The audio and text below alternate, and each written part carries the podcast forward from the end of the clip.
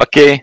É, busquei o tema uh, da semana passada, o tema do, do, meio ambiente, e busco, assim, então, um assunto que também está na mídia, aí, acho que foi colocado isso também na mídia, sobre a nossa preocupação né, com o desmatamento, porque eu acho que quando a gente fala em meio ambiente, a árvore é o, é o símbolo da vida até, e tento colocar isso dentro também do aspecto bíblico, né, porque para nós, árvore é, tem algo muito simbólico dentro da nossa fé cristã, segundo a Bíblia. E por isso eu coloco o tema A salvação vem das árvores. Né? Eu, então eu, eu começo assim dizendo que os absurdos estão virando verdades. Bem na semana do meio ambiente, a Amazônia registrava um triste recorde de desmatamento. Seria uma notícia corriqueira se o próprio ministro do Meio Ambiente não estivesse sendo investigado pelos crimes de criar dificuldades na fiscalização do desmatamento e por favorecer os madeireiros ilegais. Se as denúncias forem confirmadas, serão as raposas cuidando do galinheiro, ou seja, os maus gestores, maus madeireiros, maus pecuaristas e maus plantadores de soja cuidando da floresta. É preciso derrubar a mata para plantar. Mas qualquer um que lida com a terra sabe que a lavoura precisa de clima adequado, chuva, fontes de água limpa, enfim, de um ecossistema preservado. É o que chamo de sustentabilidade. Mas, estupidamente, o que sustenta o coração de muita gente é a ganância. E a ganância é a mãe da burrice e filha da desobediência.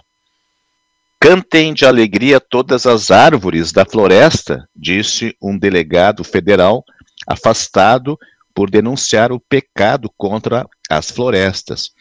Exultou com essas palavras ecológicas do Salmo 96, depois que a voz dele foi ouvida por pessoas que desejam obedecer ao mandamento divino de cultivar e guardar o jardim conforme está lá em Gênesis capítulo 2. Mas por que as árvores deveriam cantar de alegria quando os desmatamentos, ou melhor, quando os desalmados tratores avançam como tanques de guerra e aniquilam a vida verde do planeta? A resposta está no início e no final deste salmo. Cantem ao Senhor um cântico novo, porque o Senhor julgará o mundo com justiça. Vale lembrar que toda a destruição do planeta tem origem aos pés de uma árvore que jamais deveria ser derrubada, a do conhecimento do bem e do mal. Foi o seu fruto amargo, a cobiça, que encheu o coração humano de iniquidades ao cair na conversa do pai da mentira, ao dizer é certo que vocês não morrerão. Seria o fim de todas as árvores e a morte daqueles que dependem das árvores se a promessa divina fosse igual a tantas mentiras. Aquele que não mente diz: ao vencedor darei o direito de se alimentar da árvore da vida. Apocalipse 2, versículo 7.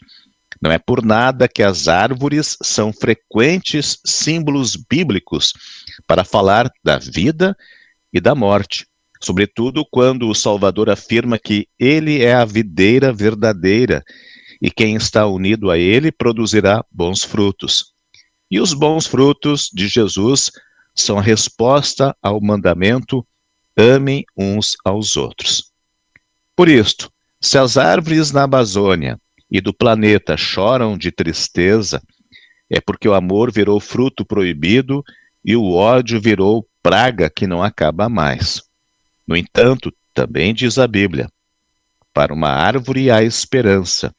Se for cortada, brota de novo e torna a viver, mesmo que as suas raízes envelheçam e o seu tronco morra, o seu toco morra na terra Basta um pouco de água e ela brota, soltando galhos como uma planta nova. Jó 14, versículos 7 a 9.